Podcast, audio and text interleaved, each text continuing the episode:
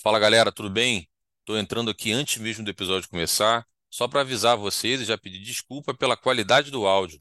A qualidade do áudio desse episódio está muito abaixo do que a gente costuma ter. E logo nesse episódio tão especial, né? O episódio que a gente está falando sobre saúde do homem. A primeira roda de conversa do podcast do Memo sobre esse tema. E com convidados muito legais. A gente está com o Lucas Fontaine, que tem um grupo reflexivo baseado na metodologia do Memo, o Quintal. E também temos na conversa o Léo Peçanha, um ativista transmasculino, criador do Observatório da Saúde Transmasculina. Além, claro, de Pedro de Figueiredo, esse que vos fala, e meu querido companheiro de sempre, meu camarada Lincoln Frutuoso. Bom, é isso, espero que gostem. Reginaldo, solta o episódio.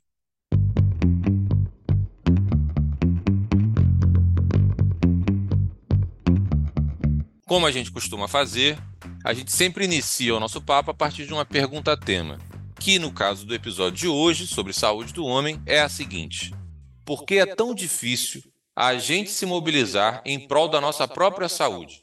Primeiro, eu queria trazer uma provocação, uma pergunta para a gente aqui pensar, né? Qual é a primeira coisa que vem à cabeça quando você, ouvinte que está aí, o homem ouvinte que está aí, escuta a expressão saúde do homem? Para muitos, parece que saúde do homem só se fala em novembro e é restrita à sua próstata e à sua potência ou impotência sexual. É uma brincadeira que eu faço, mas é uma brincadeira séria, né? A gente converte os homens em uma próstata que anda, né? Parece que só tem próstata, né? Ele passa uma próstata ambulante. Não é que não seja importante, né? Os cuidados com a próstata, né? Mas, assim, a gente tem outras tantas coisas tão importantes quanto, né? E a gente hum, acaba reduzindo toda a saúde do homem à questão do câncer de próstata no mês de novembro. Né? E a gente está aqui para tentar trazer uma visão um pouco maior, né, um pouco mais abrangente do que essa que a gente costuma ver por aí no debate público, né, nas, nas iniciativas públicas e tudo mais. Por exemplo, você, homem ouvinte, de novo, mais uma para você. Você sabe que existe uma política de atenção integral à saúde do homem?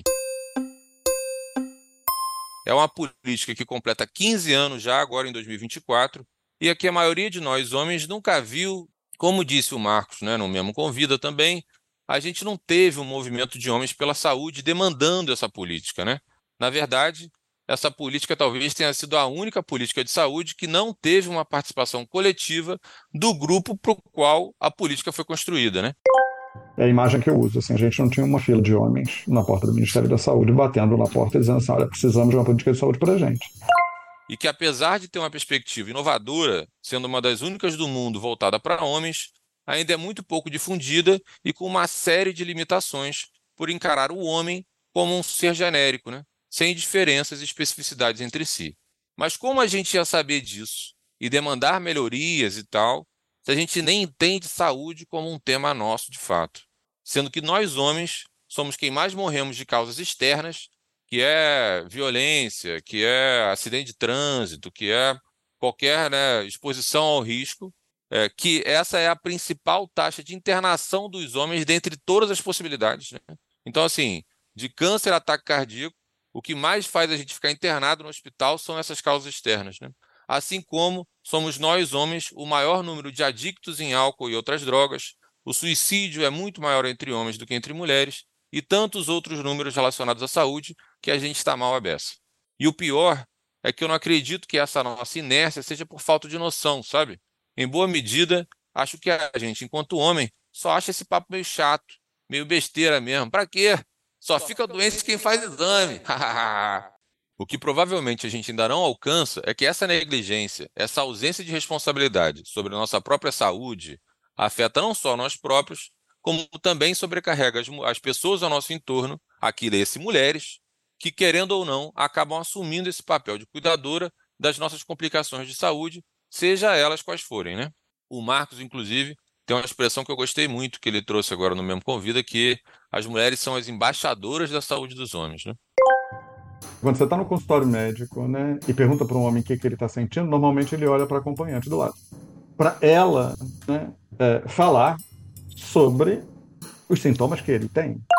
Será que cuidar da saúde é a verdadeira fragilidade que a gente tanto evita assumir ou reconhecer?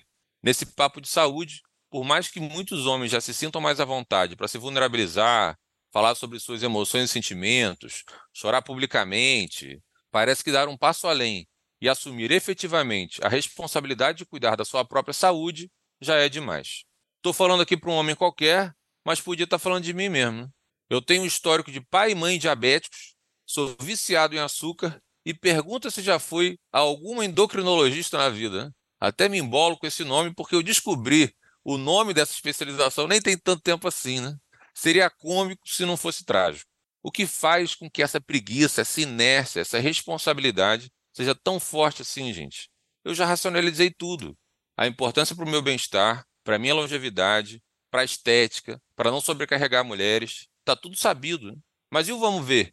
Sempre fica para depois. Sempre surge algo mais importante ou uma urgência do trabalho que entra na frente, né? Como é que pode? Eu nem sou mais tão moleque assim para colocar na conta de uma super vitalidade ou uma imaturidade, não quero mais ficar nessa, mas sei lá, a coisa não acontece, né? Por que é tão difícil a gente se mobilizar em prol da nossa própria saúde? Quem espera que a vida seja feita de ilusão pode até ficar maluco ou morrer na solidão. É preciso ter cuidado pra mais tarde não sofrer. É preciso saber viver. Eu acho que já pegando aqui na sequência, né, e sendo tomado por essa provocação inicial de Pedro aí, eu acho que o meu primeiro ímpeto é tentar me implicar pessoalmente na questão a partir dessa pergunta tema que a gente levantou, né? Por que é tão difícil a gente se mobilizar em prol da nossa própria saúde? Eu, Lincoln, trazendo para minha realidade pessoal, isso está muito na ponta da minha língua, assim, porque eu não sei em que momento da minha vida isso virou uma desculpa ou isso é uma verdade muito profunda, mas é que assim, a minha dificuldade em me mobilizar em prol da minha própria saúde é muito que Marcos Nascimento também traz à tona nesse episódio do mesmo Convida que a gente já gravou, que é esse poder, a falta desse poder de sedução que o sistema de saúde tem como um todo, sobretudo para com pessoas como, eu, né? Homens pretos. Eu sempre me senti muito desconfortável indo ao médico, assim, desde muito novo. Assim. Eu lembro que ao médico, para mim, sempre foi literalmente um sacrifício. Assim. Porque é isso, assim, os caras muito mal me encostaram, a maneira como eles me atendiam era sempre de uma perspectiva meio que de panfletagem, sabe? Panfletagem? Como assim? Lincoln, tá sentindo o quê? Tô sentindo dor de cabeça, diarreia. Ah, então você tá com uma virose. Vou te, vou te receitar aqui uma amoxilina. Você vai tomar de 12 12 horas. E daqui a uma semana, se você continuar sentindo alguma coisa, você retorna. A amoxilina, para mim, foi quase um AS infantil. A amoxilina, num dado momento, para mim, foi assim. Porque sempre que eu fui numa emergência, ou sempre que eu fui num consultório, eu sempre me senti muito maltratado, assim muito desumanizado mesmo, assim, de não querer encostar, de não falar direito, de você começar a falar sobre o que você está sentindo e as pessoas abaixam a cabeça, os médicos aqui em questão, imediatamente abaixam, abaixam a cabeça e começam a escrever a receita. Cara, como é que tu vai conseguir escrever uma receita se eu nem terminei de falar o que eu estou sentindo ainda, sabe? Uhum. Então, falando da minha experiência, né, dessa minha dificuldade em, mobilizar, em me mobilizar em prol da minha saúde, me vem logo essas experiências ruins a minha vida toda com médico, a não ser esse ano, né? No início do ano de 2023, quando eu fui num médico chamado Fleury Johnson, que me tratou de uma outra maneira, assim, uma, uma medicina, uma perspectiva totalmente humanizada, me ouviu, eu me senti numa terapia, assim. Fiquei uma hora contando do meu histórico familiar, da minha vida, do que eu sentia com Fleury, eu me senti muito acolhido, me senti bem, só que ainda assim tive dificuldade de retornar, né? Ainda assim, não voltei, tô voltando quase no final Fleur, do ano. Fleury é um homem preto, Leon?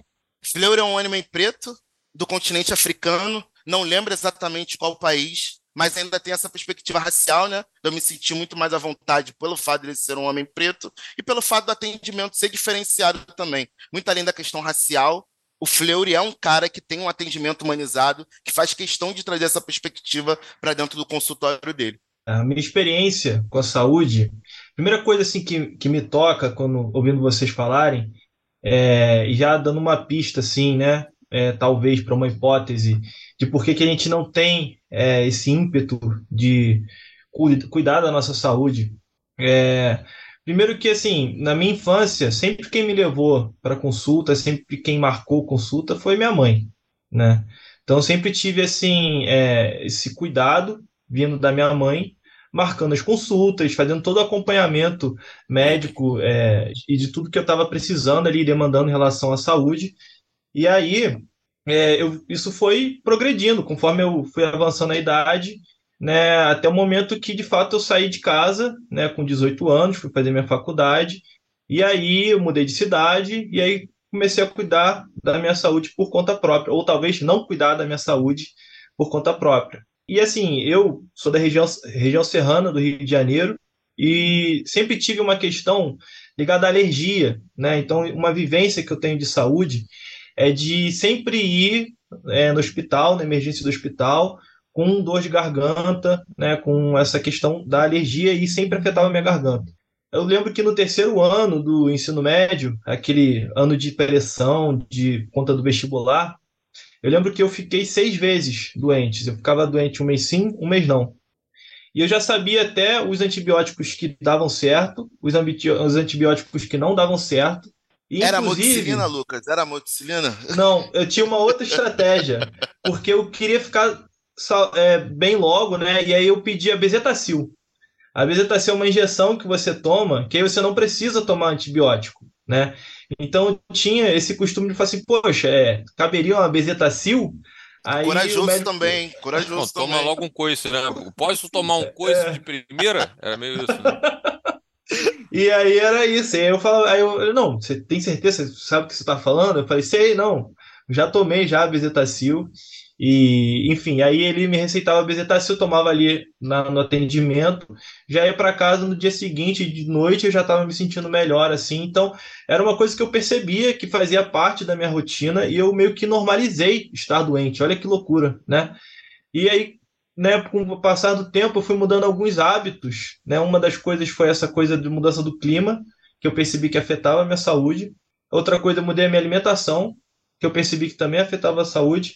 E eu comecei a perceber que a saúde né, não tem a ver só com ficar doente no médico, mas é que hábitos que a gente está cultivando que promovem a nossa saúde, né, ou então minam a nossa saúde e que a gente só vai deixar para resolver quando vai no médico, assim. Desde então, né, eu reflito e estou sempre atento a práticas que vão promover a minha saúde.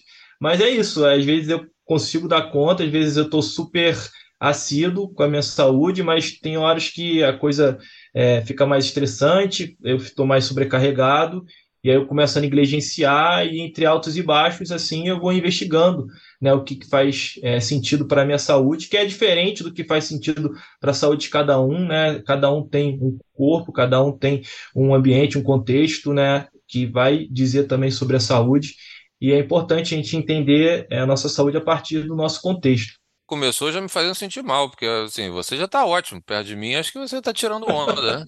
Mas tinha uma coisa interessante que o Lucas trouxe, é que as ações que ele tem hoje com relação à saúde são muito mais preventivas, né? Que para mim já é uma mudança de mentalidade para a gente enquanto homem sinistrona. Porque é isso, assim. A galera que eu conheço e eu mesmo só vou no médico quando eu dou uma, poca... uma pancada, sabe essas coisas? Sempre gostei muito de jogar bola descalço, né? Então chutava a trave, quebrava, fudia com meu pé todo, bolha, essas coisas todas, e só no desespero, quando já não tinha mais onde correr, estava doendo muito, luxei o pé, alguma coisa nesse sentido, que eu ia no médico, assim. E eu acho que é, uma, é, uma, é um padrão entre a gente, né? A gente, enquanto homem, só vai no médico quando tá fudido mesmo, quando tá escaralhado, que você precisa de ir, aí você vai. Só que você trouxe uma perspectiva diferente, assim, que você tem ações preventivas, o cuidado com, a, o cuidado com o alimento, com você, com seu corpo, de uma, uma outra perspectiva, faz com que você não fique doente, talvez, né? Então, eu achei isso interessante, sim. Não, isso muito... não é à toa, né? É, eu tive um exemplo dentro de casa, que foi o meu pai, sobre como não cuidar da nossa da sua saúde, né? Ou no caso assim, eu vivo as consequências assim. Hoje em dia, o meu pai ele teve uma questão de saúde é, mental que está ligado a, aos cuidados dele também em relação à saúde no geral. Com 59 anos, com 58 ele começou a saúde dele impedir ele de exercer as atividades que ele costumava exercer e começou a tornar ele uma pessoa é, menos funcional, né? E muito cedo, muito cedo. Então, é, não é à toa assim, né? Eu vendo a forma como ele cuidou da saúde ao longo do tempo e vendo as consequências, isso me acendeu um alerta, porque durante um tempo eu também percorri esse mesmo caminho que ele percorre e ver isso tão cedo né, me chamou para uma reflexão, falou, pô, eu acho que eu, se eu não fizer alguma coisa diferente, isso daqui tá logo ali me esperando. Você falou esse negócio da idade, né, do seu pai com 59 já ter complicações mais sérias. Tem amigo nosso, né, Lincoln e Abel aí, não vamos, vamos, vamos expor ninguém, mas assim, tem amigo nosso que tem menos de 40 anos e já está com gota, né? Já está com uma série de complicações de saúde que geralmente, né, e não, não estou falando dele só especificamente, né, a gente sabe de um monte de jovens, assim, ó, jovens adultos que estão tendo problemas de saúde que até pouco tempo atrás eram diagnosticados com a pessoa uma idade muito mais avançada, né? Então acho que essa história do seu pai acho que também traz para a gente essa dimensão, né? Léo? Acho que para pensar essa pergunta, eu, eu, vou falar um pouquinho de mim, assim, no sentido de ser um profissional da saúde enquanto um profissional de educação física e, e eu me cobro muito no sentido de deveria é, ter uma assiduidade que eu não tenho, principalmente no, no fazer o exercício. Né? Eu costumo ir à academia de ginástica para fazer exercício durante a semana, mas eu gostaria de fazer uma, de, de maneira mais assídua. Isso às vezes eu não consigo fazer, por diversos motivos. E eu acho que isso é uma coisa que eu tenho que venho refletindo para ver se eu melhoro, porque eu já sou uma pessoa que sou pré-diabético, sou hipertenso, né? E fazer exercício físico é sempre bom para tudo na vida. Então, me pego refletindo sobre isso. Trabalho com promoção da saúde e eu mesmo tenho uma certa dificuldade de promover a minha própria. Tenho que emagrecer e estou tendo uma certa dificuldade. Então, umas coisas que eu me pego refletindo.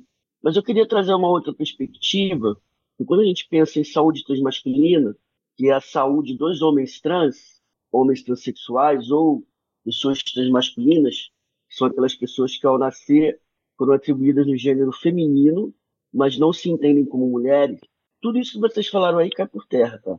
No nosso caso, a gente não consegue acessar a saúde ou tem dificuldade em acessar a saúde, lidar com ela, porque existe todo um sistema que não enxerga o nosso corpo como masculino.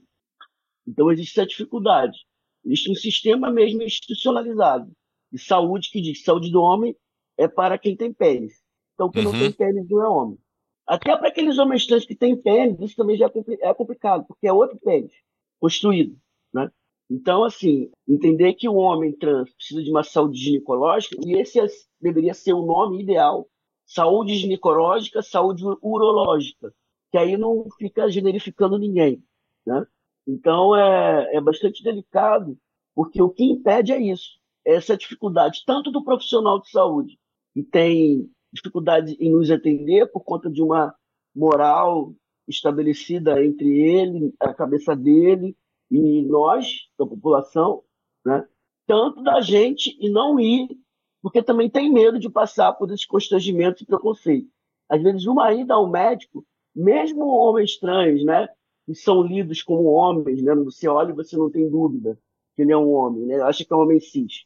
Mesmo esses passam por problemas do bastante tempo da vida e não se tem assim uma proteção de que ele vai deixar de passar problemas, que no caso são transfobias interseccionadas com outros marcadores determinantes sociais, vão só se aglomerando mais problemas. Então, existe essa outra perspectiva. No nosso caso, a gente não tem a dificuldade por uma perspectiva masculina, né? Essa coisa de lidar, da dificuldade de acessar, de ir até o médico e tal.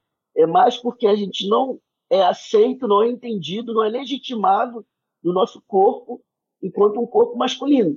É um corpo masculino diferente? É, mas é um corpo masculino. Então existe essa, essa, essa diferença, né?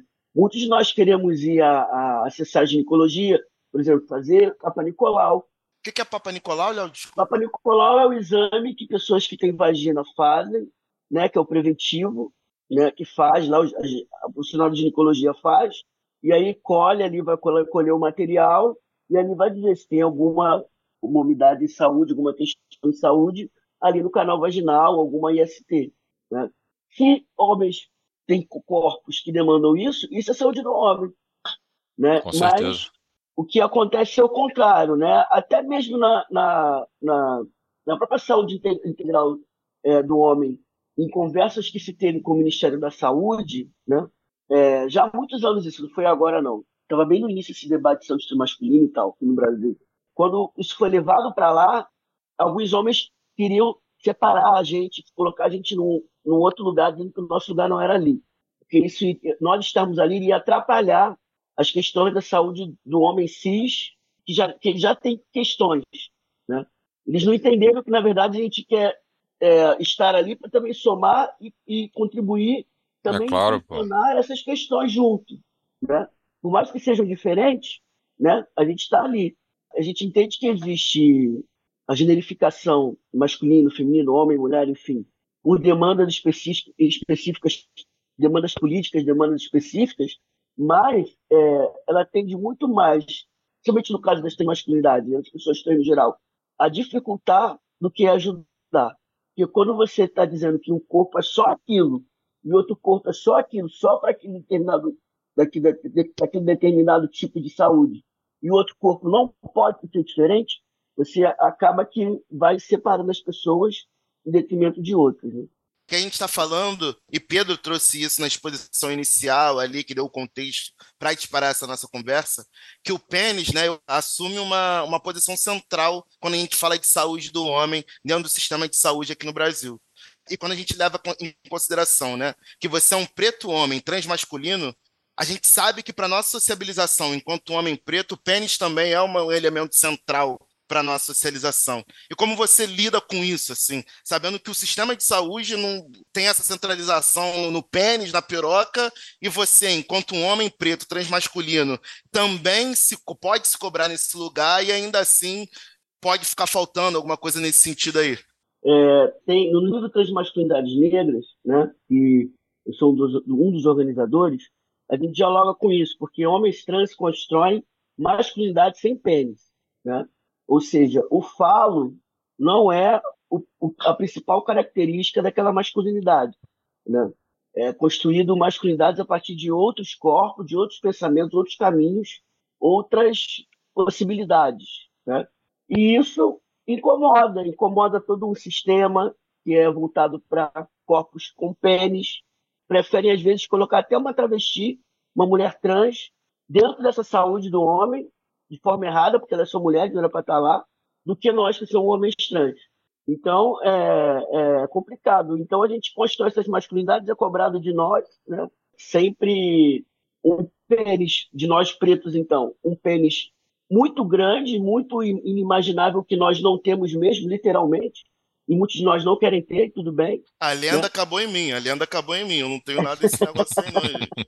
Pois é essa construção falocêntrica racista que é construída em cima dos homens trans, eu costumo dizer que se isso já é cobrado de homens cis pretos, de homens trans pretos, isso tem uma, tem, tem uma, uma é duplicado, porque existe uma cobrança né, em relação a isso.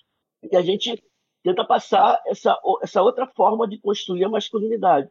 O que a gente faz é demandar, a gente demanda é, o nosso corpo como e precisando de outros tipos de cuidado em saúde, para além dos que os homens cis precisam. Mas muitas das vezes né, não chega. Vocês terem uma ideia, só dar um exemplo. Isso é de anos.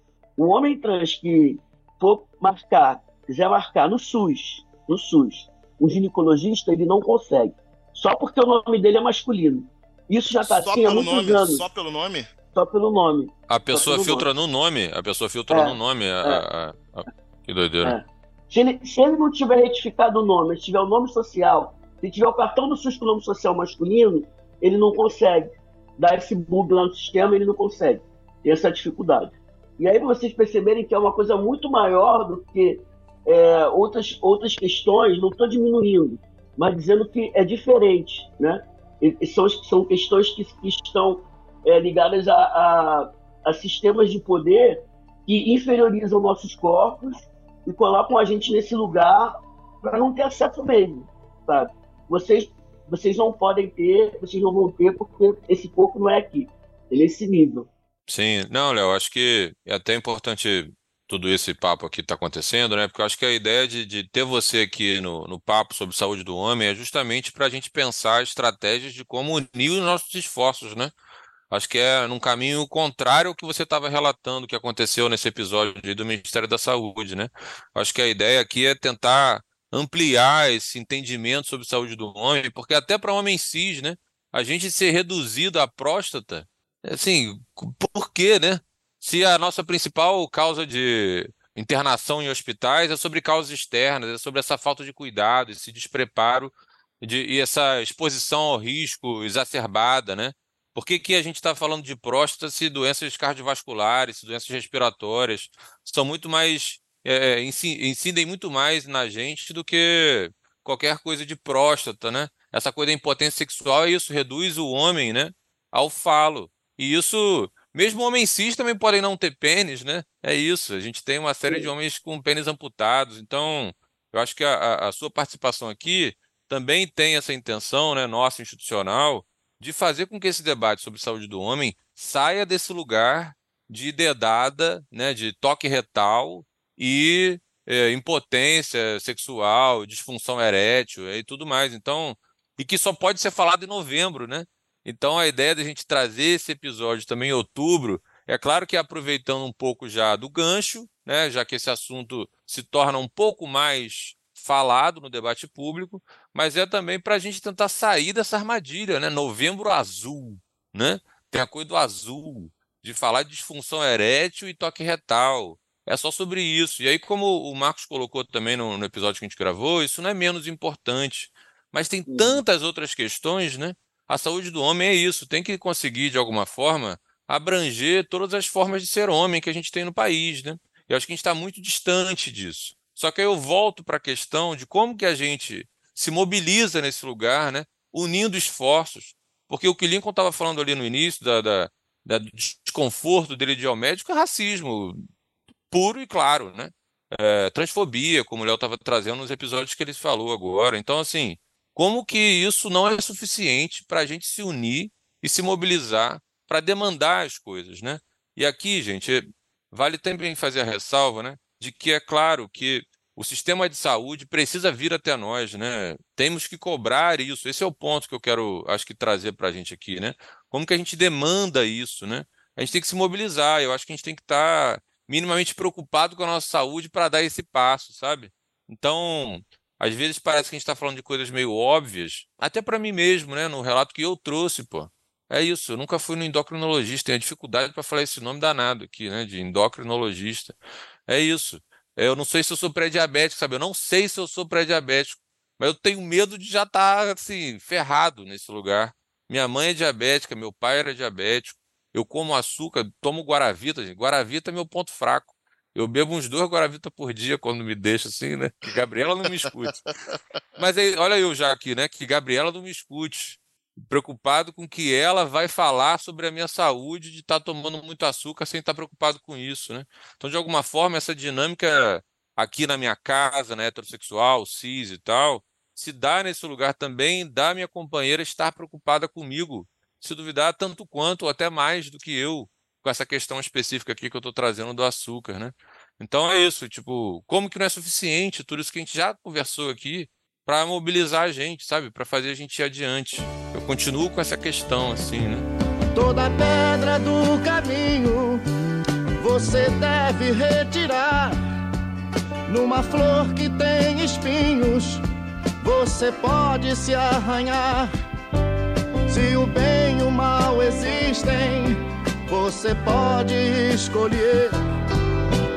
É preciso saber viver. Eu tenho uma vivência que eu tive agora em julho, que eu tive a oportunidade de participar da Conferência Nacional de Saúde, 17ª Conferência Nacional de Saúde, lá em Brasília, como monitor pesquisador. Irado. É, é, e a Conferência Nacional de Saúde, ela é a etapa final de um ciclo de conferências municipais, estaduais, né, e conferências livres também, que são organizadas por movimentos sociais, né, lá em Brasília, quando todo mundo se reúne do Brasil inteiro para debater políticas públicas sobre saúde. né? E acontece de quatro em quatro anos, sempre no primeiro ano de governo. É, é o Conselho Nacional de Saúde que promove.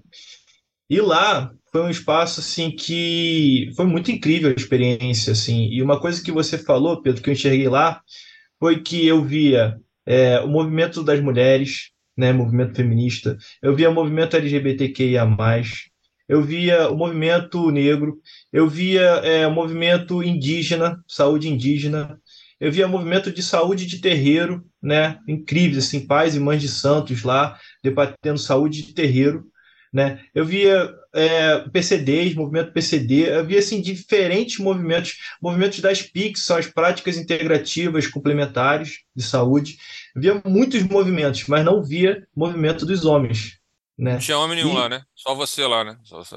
Não, assim, os homens que estavam lá, eles estavam lá porque eles tinham uma identificação com outros marcadores, assim. Eu estava lá como monitor pesquisador, não estava nem nesse lugar, né, de, de pensar a saúde pública voltada para o homem. Então, assim, foi um lugar onde que supostamente estaria o Brasil inteiro debatendo sobre saúde, cada um com as suas reivindicações, de acordo com os marcadores que cada um estava ali identificado e representando, mas não tinham homens para reivindicar o que que é a nossa saúde, né? Então é mais um sinal, mais uma demonstração de o que que a gente está pensando, assim, que nesse espaço onde é discutido saúde pública, políticas públicas de saúde, a gente não está presente. E aí é isso, assim, se a gente não está lá pensando política pública de saúde, alguém está pensando nisso pela gente. E aí acontece esse movimento de cima para baixo, né? Que aí, será que é suficiente? Será que isso está gerando alguma mobilização? E aí eu tenho uma outra experiência também, que assim, é, quando a gente trabalha na área da saúde, a gente percebe que é, o, é a frequência nos diferentes equipamentos de saúde, ela é muito maior, muito mais feminina, né? Muito mais das mulheres. Só que tem um equipamento que a maioria dos usuários é homens. Esse equipamento é o CAPS AD, Aham. o Centro de Assistência Psicossocial de Adictos. Pelo menos no onde eu trabalho, a frequência de homens chega a 80, de 80% a 90%. E lá, é, inclusive, eu estou levando né, esse debate sobre masculinidade para dentro do CAPS. E está sendo uma experiência irmão. incrível. Está sendo uma Então, experiência conta com a incrível. gente, Lucas. Vamos dividir essas experiências, que eu acho que esse lugar é um lugar possível de a gente se mobilizar, sabe? De, de atuar nesses espaços contigo, assim, eu acho muito legal. Mas continua aí, Sim. perdão. Nada. E, enfim, e a gente está lá debatendo sobre masculinidade, e lá é exatamente isso. Aí você vai ver, assim, os grupos reflexivos que acontecem lá, os grupos terapêuticos, né? Maioria de homens, né? As oficinas que acontecem, tem oficinas de argila, né? Oficinas de meditação, né? Oficinas de diferentes tipos é, de propostas de cuidado integral, né? E todos eles, na maioria, com homens. Só que tem um grupo que aí é o número inverso. Que grupo seria esse? É o grupo de familiares. Ou seja, quem está ali do lado de quem é adicto são as mulheres. Mulheres. São Sempre. mulheres, cara. Nesse grupo, assim, é- é- só tem um homem, né? De 12 a 15 pessoas que frequentam, tem um homem nesse grupo. Um homem que acompanha um cara que faz tratamento no CAPS. É isso. Exatamente, que é irmão, é o irmão dele. É um irmão. Boa. E as mulheres acompanham os seus filhos, né, ou maridos, basicamente, né? É, e aí você tem esse recorte de gênero lá, e é uma coisa que a gente está debatendo, né? Porque supostamente o que, que isso significa? Que, que os homens, né, eles são a maioria, como o Pedro falou, que promove a, a violência contra si mesmo também, né? Porque a adicção é uma forma de autoviolação. Não, acho que é isso. Tá falando desse equipamento, né, específico que é o CAPS AD, que é para álcool e drogas, né? Se eu não me engano, AD é de álcool e drogas, né? É isso? Não, é, é, álcool e, álcool e outras drogas, né? Porque tem muita gente É. que não entende álcool como. Como droga, né? É, A gente falou do CAPS AD no papo com o Marcos, que, né, a gente falou sobre esses equipamentos de saúde, e ele falou um outro que é dominado por homens, que são hospitais de politraumatismo, né? Que vão os caras todo arrebentados, é isso que Lincoln tava falando, assim. Lincoln tava falando fofinho, né, de uma topada que deu jogando futebol descalço. Mas nesses hospitais de politraumatismo, vai desde baleado, a facada, a acidente de trânsito, a moto, a qualquer briga de bar, sabe? Esse tipo de coisa, assim. Quando você vai para esses hospitais de politraumatismo, a maioria também são de homens, né? O que denuncia essa entrada no sistema de saúde sempre quando alguma merda muito absurda acontece, né? É isso, o cara já está adicto em algum tipo de droga, o cara sofre um acidente, fica todo arrebentado e tudo mais. E é isso, né? Ele não, ele não se previne, né? Não tem essa conscientização sobre prevenção, né? Então acho que de fato essa essa situação do Capizadê, eu acho que é bem emblemática, né? Eu não conheço nenhuma mulher alcoólatra, por exemplo. Não tem Só um vejo caso em da novela. Só vejo novela. tem Aquela professora de geografia. Não, não, Santana. Santana, Santana, né? pô. Santana. Santana era do Mulheres apaixonadas. Mulheres apaixonadas. Mulheres apaixonadas. Rodrigo, a professora Santana não tá legal, ela vai acabar dando um vexame. Vai lá dar um jeito nisso. Agora, Santana! Uma outra bola que eu queria levantar, que o Lucas também trouxe o Lincoln, é a questão da saúde mental do homem. Porque quando a gente pensa em saúde, tem a questão é, do corpo físico né, também, mas como o Pedro falou, casos de suicídios, depressão, né, na população masculina vem crescendo. Né? E no caso, por exemplo, de homens trans, a ideação, às vezes chega né, ao ato propriamente dito, também vem crescendo. Né? E isso não está separado das pesquisas que tratam de saúde do homem numa perspectiva de é, ideação e também suicídio de homens cis. Então, que masculinidade é essa que tanto esperam de nós? Como, gente- como estamos lidando com a masculinidade que a gente está criando questões na nossa cabeça que no- nos levam a querer cometer esse ato? A gente está tentando falar aqui de saúde desse ponto de vista mais integral, considerando também a saúde mental, né? Inclusive, a gente vai ter uma parte 2, vamos convidar outra galera e tal, para aprofundar um pouco mais essa discussão em saúde mental também, entendendo a importância de se falar sobre isso, que é um assunto muito velado, né? É isso, homens se suicidam mais, homens abusam mais de álcool e de outras drogas. Então, assim, não tem como a gente fugir desse debate, né? Se a gente quiser fazer esse debate com compromisso e responsabilidade. Mas ouvindo vocês, eu fico assim, menos preocupado comigo até, sabe, de endocrinologista e tudo mais, de coisas do tipo, e mais assim, cara, como é que a gente não tá na rua, sabe assim, tipo, queimando coisa, indo em Brasília fazer mobilização, sabe? Como é que a gente não tá o- é, Indo nessa reunido? conferência, né, Pedro? Nessa Pô, essa conferência que o Lucas falou, Lucas pô. falou, que eu acho muito louco, assim, que entra num debate que é muito incipiente nessa reflexão de homens sobre masculinidade, que é o fato da gente não entender que a gente também tem um gênero, sabe? É muito louco isso. Então a gente não se entende como parte de, de um grupo que tem marcadores sociais. A gente não se entende dessa maneira. É aquela história Uhum. de que a gente é um ser universal. A gente se entende e é visto no senso comum como um ser universal. Portanto, porra, como é que homens vão se movimentar para lutar pela saúde, sabe? É meio que louco pensar nessas questões, assim. Uma questão muito básica, que é o fato da gente entender que a gente é um homem e que a gente também demanda de algumas especificidades, de algumas coisas, que a gente tem que ir para a luta, que a gente tem que se mobilizar para ir atrás disso. Que eu acho que uma, um- uma perspectiva interessante, que me faz me mobilizar mais, talvez não suficientemente, é entender que essa minha mobilização vai ter uma consequência no coletivo, sabe? Não é só sobre mim, sabe? Não é sobre por o isso que Lincoln tô com a saúde, isso, sabe? Não é sobre o Lincoln estar com a saúde em dia só. É sobre a saúde do meu povo. É sobre como eu vou estar para ver o crescimento da minha filha. É o como eu vou estar com Tayane, minha companheira, com a minha avó, que foi hoje, dia 11 de outubro, né, gente? Desculpa. Mas faz 81 anos, sabe? Boa! Inclusive, é isso. Então, assim, essa perspectiva coletiva faz com que eu tenha uma, uma, uma fagulhazinha para me mobilizar nesse sentido, sabe? Mas como uma pergunta que me vem à cabeça, que inclusive eu vi num post no Instagram de Fleury Johnson, é como a gente pode transformar essa autodefesa em relação à ida ao médico, essa neurose mesmo, que a gente, enquanto homem, tem muitas vezes, de ir ao médico e se mostrar vulnerável no sentido físico e tal, como é que a gente pode transformar isso numa mobilização para a gente ir angariar coisas relacionadas ao cuidado, sabe? Como é que a gente pode pegar um no braço do outro e vamos, pô, vamos fazer essa parada acontecer, como o Pedro falou, né? Essa é a pergunta, né, Lincoln? Acho que é isso aqui que a gente está tentando fomentar. Falei, Léo. Eu acho que, como uma sugestão, eu acho que os homens cis, num contexto amplo, né, entendendo aí as intersecções, deveriam de olhar mais de perto o movimento transmasculino brasileiro. E o movimento Boa. transmasculino brasileiro vem fazendo esse trabalho. Porque a gente não pode esperar, mano. A gente não pode esperar, porque se a gente esperar, a gente morre. Tá morrendo de câncer de colo de útero, tá abortando sem atendimento, entendeu?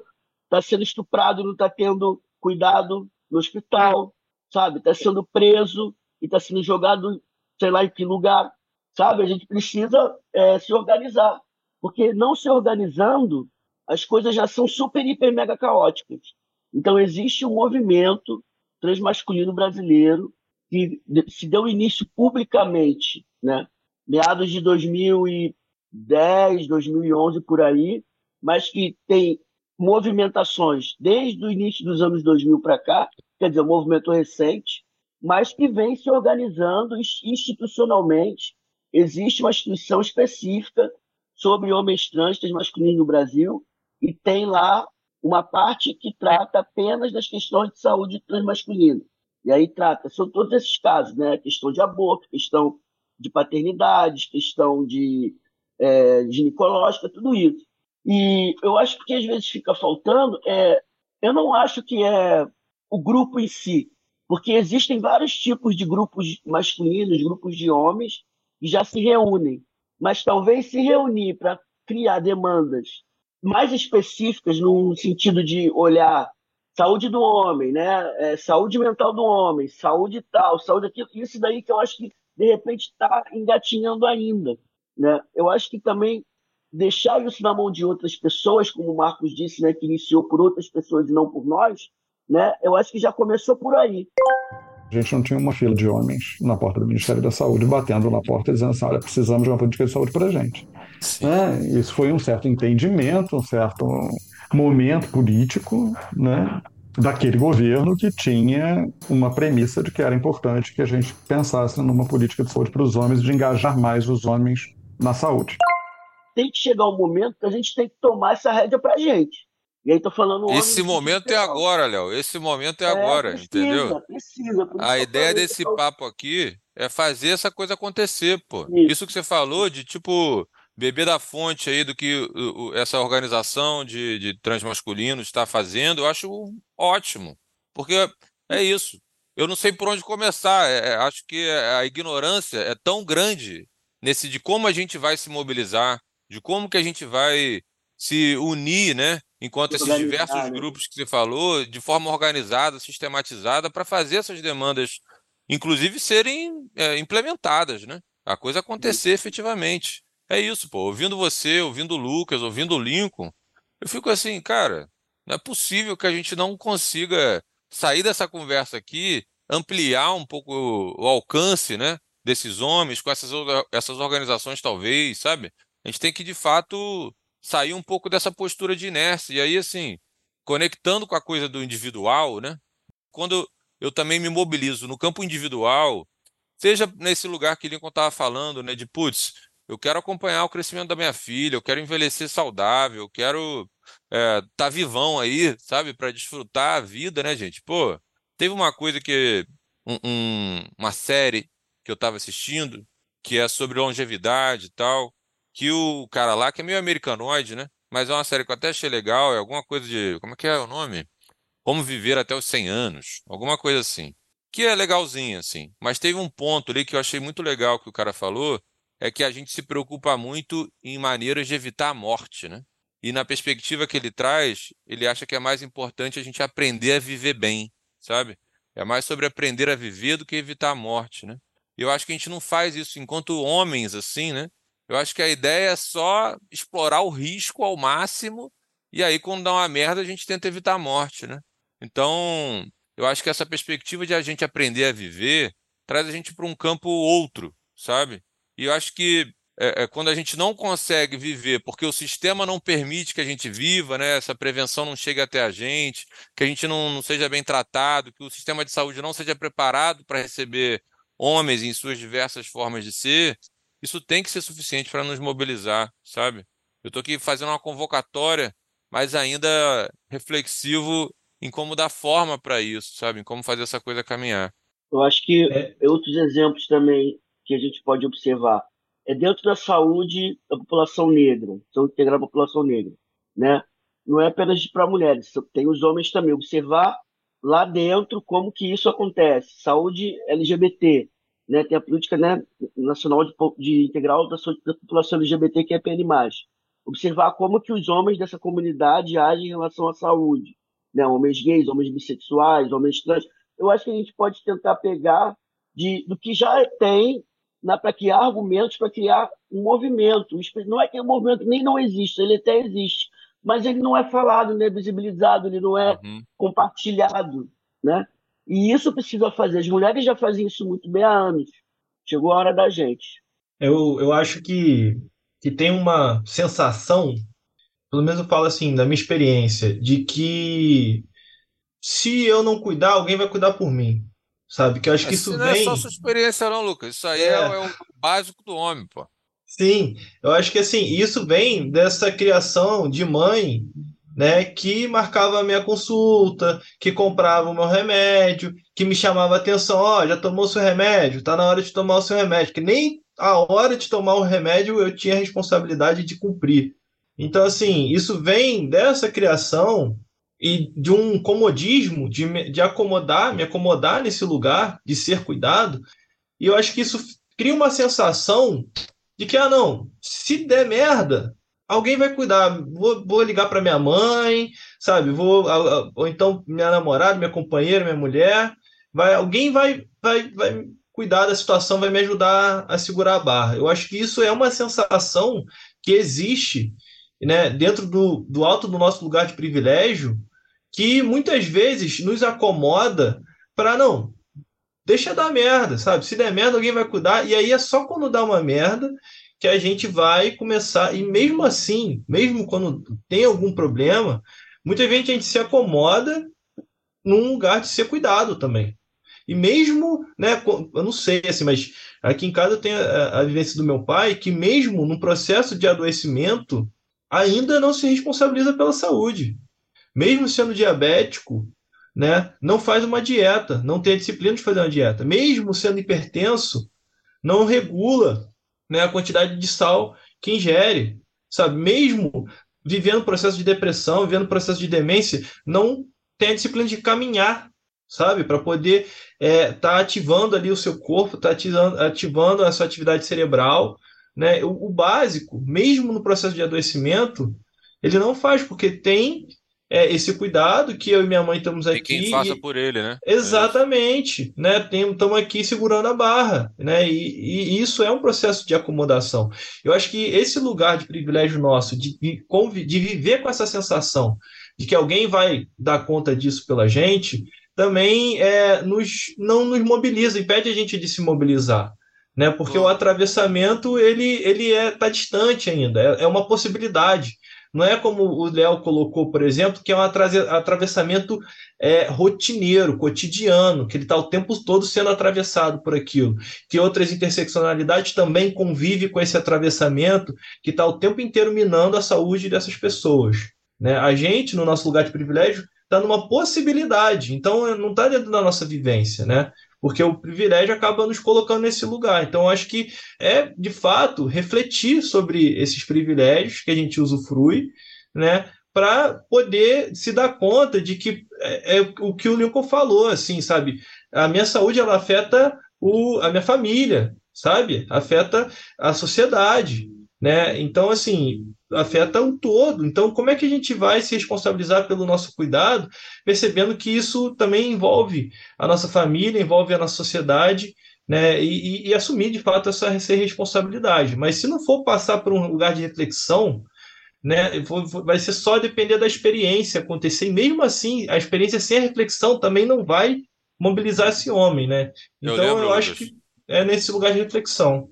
Não, eu lembro você falando dessa coisa, né, de mesmo adoecido, continua fazendo merda, continua não se responsabilizando e tal. Também citando uma fala que o Marcos trouxe no nosso papo do mesmo Convida, último, ele falou que teve um caso que ele foi muito emblemático para ele, que ele falou que o homem não se submete, Ele falou assim: eu não vou me submeter ao que o médico está falando e parar de beber cerveja. Então, esse lugar do, de, de se cuidar, né, de tratar da saúde como uma submissão, né, eu acho que é esse lugar também do homem que quer se colocar sempre ali se impondo, se foda-se o que aconteça e tal. Eu acho que esse foda-se o que aconteça vai muito em linha com o que você está falando, porque quando der merda, alguém vai cuidar disso por mim, seja minha filha, seja minha companheira, seja minha mãe, seja minha irmã, sabe? É o que você falou E- do Capsadê. Não, uma coisa relacionada a isso que tu trouxe aí agora, o, o- Pedro, e que o Lucas já trago também, é que é pra gente ter uma atenção, e eu sei que não foi óbvio, não foi a intenção de nenhum dos dois, para quando a gente falar do comodismo e dessas mulheres como protagonistas do nosso cuidado, como embaixadoras do nosso cuidado, como disse Marcos Nascimento, né?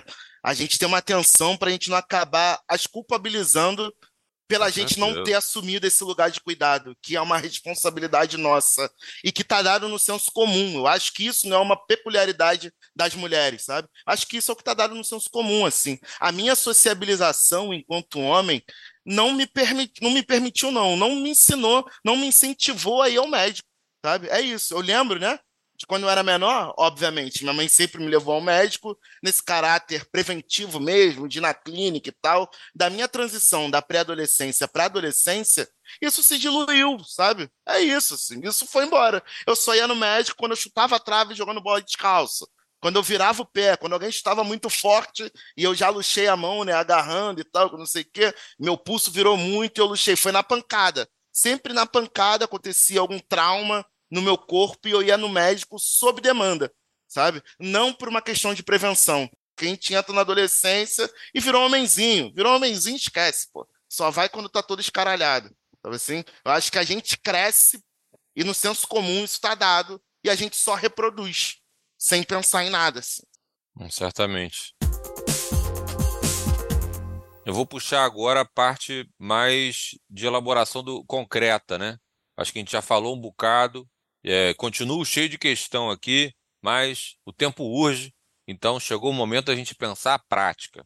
A prática, gente, é isso, né? É uma ação que a gente formula aqui em conjunto, a partir dessa reflexão que aconteceu, para dar um pouco mais de, de concretude, né? Para não deixar tão conceitual, tão etéreo assim toda essa reflexão, né?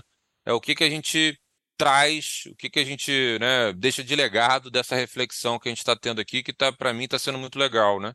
Para o homem que está nos ouvindo aqui, o que que a gente consegue sugerir como prática? Então, acho que aqui a ideia não é a prática, não é para ser uma coisa impossível de ser feita, nem fácil demais, né? A ideia é que seja uma ação que mantenha a reflexão viva, né? Que a gente fique com a preocupação, né, com essa coisa na cabeça de saúde do homem, que a gente mantenha atenção para esse lugar. Então, feito esse, esse contexto do que a gente entende como prática, queria ouvir se vocês têm algum tipo de sugestão já. Eu tenho, né? Como aqui a pessoa que disparou o tema, é, eu tenho uma que já estava guardada na gaveta, confesso. Que a gente estava elaborando aqui esse tema, essa conversa e tal, e veio uma coisa é, que eu acho muito legal. O Marcos falou muito, né, das mulheres como embaixadoras da saúde do homem, né? E aí eu fiquei assim, pô, que merda isso, né, cara? Mais uma vez a mulher se sobrecarregando para ficar dando conta da nossa coisa e tal. Mas é isso, né? Tem uma inércia aí, tem essa barreira cultural que está dada. Então, como que a gente se apoia também nesse lugar para gerar essa responsabilização de si, né? É tendo, sendo o embaixador da saúde de um homem próximo a você. Então, assim, eu espero que um amigo meu, sabe assim, fala, Pedro, pô, tem um endócrino foda aqui, ó. Minha mãe é diabética, sempre vai nele, mudou a vida dela aqui, ó. Toma aí o endócrino. E aí é talvez ir comigo, sabe isso? Lincoln marcou Dr. Fleury Johnson, depois de sei lá quantos anos sem ir no médico, e a gente está se organizando para ver quem vai com Lincoln no médico. Não é porque Lincoln é, porra, um cara que não consegue sozinho, mas é para ter um cuidado de estar junto com ele, né? Então, o nome dessa prática seria seja um embaixador da saúde de um homem próximo a você, né? Se preocupe com a saúde do seu amigo, do seu irmão, do seu vizinho, do seu primo, do seu sobrinho, sei lá, de qualquer homem que esteja ao seu redor aí, para que isso também seja possível de ser transformado numa outro tipo de velocidade, que isso seja compartilhado com outros homens, sabe? e que é isso, né? Eu, queria ouvir o que, que o doutor Fleury vai falar para Lincoln. O quanto quão fudido ele tá, quão fudido ele não tá, que exame que ele tem que fazer, sabe? Eu quero acompanhar a vida do meu amigo, pô. Se eu amo meu amigo, se eu me importo com ele, acho que também tem esse lugar de cuidado com a saúde da pessoa. Quero saber da vida dos meus amigos nesse lugar de saúde, pô. Que a gente assuma um pouco desse papel de embaixador da saúde de um homem próximo, sabe? O que, que vocês acham? Eu acho que é uma micropolítica que é bastante importante. E aí, indo nessa perspectiva sua, eu pensei que fazer isso que você sugeriu é ótimo, e aí incrementaria mais um outro elemento, que seria Boa. apresentar para esses homens essas políticas que já existem. Tu conhece que tem a Boa. saúde do homem? Sabe que tem a saúde do homem lá no Ministério da Saúde? Pô, o cara que é gay, tu sabe que tem a sa- saúde LGBT? LGBTQP+, tu sabe? Sabe que lá tu é bissexual? Pô, então, aqui tem, ó. Na saúde LGBTQP+, tem. Vamos ver o que, que, que diz aqui. E não diz nada. Pô, então vamos ter que, tem que fazer alguma coisa, né? Pra gente ver o que que vai fazer. Vamos correr atrás disso aí, vamos chamar mais outros caras bis e tal. E assim vai, né? Tentar. É assim que crescem as coisas, do Eu, pequenininho. eu achei irado. Eu achei irado. Eu acho que muitas vezes passa desapercebido que assim é, é frequentar a estratégia de saúde da família da- do seu território, assim, sabe? A Boa. gente no Sistema Único de Saúde a gente tem as estratégias, é, a estratégia de saúde da família, a gente tem a a unidade básica de família, a gente tem unidade básica de saúde, a gente tem diferentes equipamentos, né, que estão ali para oferecer assistência específica àquele território e que muitas vezes são frequentados por mulheres e por idosos, né? E os homens não estão ali frequentando aquele espaço, né? Então acho que uma prática também assim conheça, sabe? É, tem alguns que têm é, Instagram, que tem WhatsApp, né? Que ou então assim entenda como é que eles se comunicam com o território para você estar atento às atividades que acontecem, frequentar aquele espaço de saúde que ali é um espaço que vai trabalhar nessa saúde preventiva também. Eles não estão ali só para atender uma demanda de saúde, né? Então acho que isso é um, uma, uma proposta de prática interessante Eu que é esteja foda. atenta é, à, à estratégia de saúde da família, a unidade básica de saúde do seu território. Para mim, a Conheça. prática, Lucas, é conheça a unidade básica de saúde do seu território. Sabe, da onde Exatamente. você mora. Conheça a UBS, né? Unidade Básica É. de Saúde, da onde você mora. Para mim, Exatamente. isso aí já é show, porra. É uma baita prática. No Rio, a Clínica da Família. Clínica da família. É. Clínica da família é melhor do que a unidade básica de saúde, né? Em São Paulo que é mais o IBF, que é Clínica da Ah, Família. em São Paulo, que é mais o BS, ah, entendi. É que é, aqui, na- aqui perto de casa tem uma clínica da família. O BS não reconheço por esse nome, né? Mas é uma clínica. Eu, eu acho que é assim, é isso, né? Em uma a gente está usando algo que é direito nosso, a gente está explorando algo que é feito É, pra pô. gente, que é essa É. que o Lucas propôs, eu acho maravilhoso. E essa outra da gente, enquanto homem, embaixador da saúde de outro homem, e conversando sobre políticas públicas relacionadas à saúde com outros homens, eu acho que é isso, assim. Uma coisa que fundamenta muito o debate sobre masculinidades é a nossa relação enquanto homem, né? Enquanto a gente se legitima socialmente nesse mesmo grupo, sabe? Então que a gente use dessa, desse senso de lógica, desse senso de pertencimento que hoje em dia é totalmente deturpado, a gente só se relaciona a partir da violência, a partir da competitividade, para a gente se relacionar nesse lugar do cuidado, assim. Então acho que as duas são fodas, assim, práticas maravilhosas, não tenho o que tirar nem pôr. Eu entendo é três. Lincoln. Eu entendo três. Três, Eu isso, entendo três. Exato, exato. embaixador, embaixador da saúde de um homem amigo, um pessoa, um homem próximo, a de comentar sobre políticas de saúde entre pares, né? E com homens que você conhece, como o Léo sugeriu. E a terceira é conheça a UBS, conheça a clínica da família próxima do lugar que você mora. Eu acho essas três práticas. Se eu fizer essas três práticas, acho que eu vou ser o cara mais, sabe, dedicado que eu poderia ser. Mentira, né? Mas isso acho que já vai ser um salto, porra, quântico na minha relação com a saúde, com a minha responsabilidade, com o meu envolvimento, né, nesse campo. E é isso, saber o que que Lincoln tem, qual exame que ele vai fazer, se a tosse que ele tem, putz, é, tá tudo certo, se a amoxicilina resolve, se não resolve, sabe? Então, acho que isso vai criando essa rede de apoio também, que a gente tanto fala de negócio de rede de apoio, né? É isso, pô. Eu acho ótimo a gente falar nos grupos reflexivos sobre as nossas questões e tudo mais. Mas acho que dá pra gente ir um passinho além, sabe? Então acho que essas práticas aqui acho que é, ajudam nesse sentido.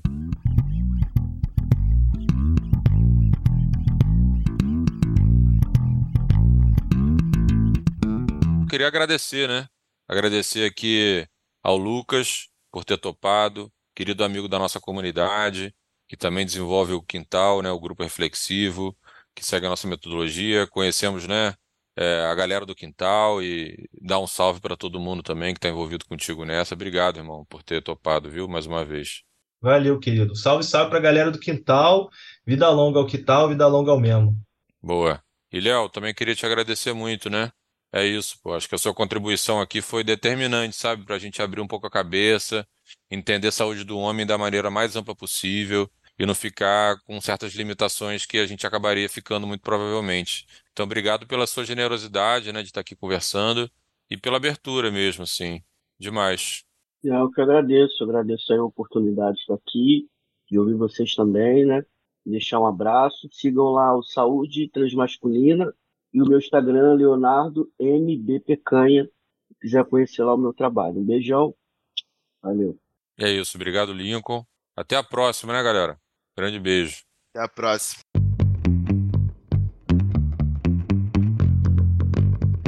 O meme existe porque os problemas de gênero são problemas nossos também. E nunca chegaremos a tão sonhada equidade de gênero se a gente não assumir verdadeiramente a nossa responsabilidade no cuidado. Os homens precisam do cuidado e o cuidado precisa de nós homens. Segue o podcast do Memo no seu tocador de áudio preferido para não perder nenhum episódio.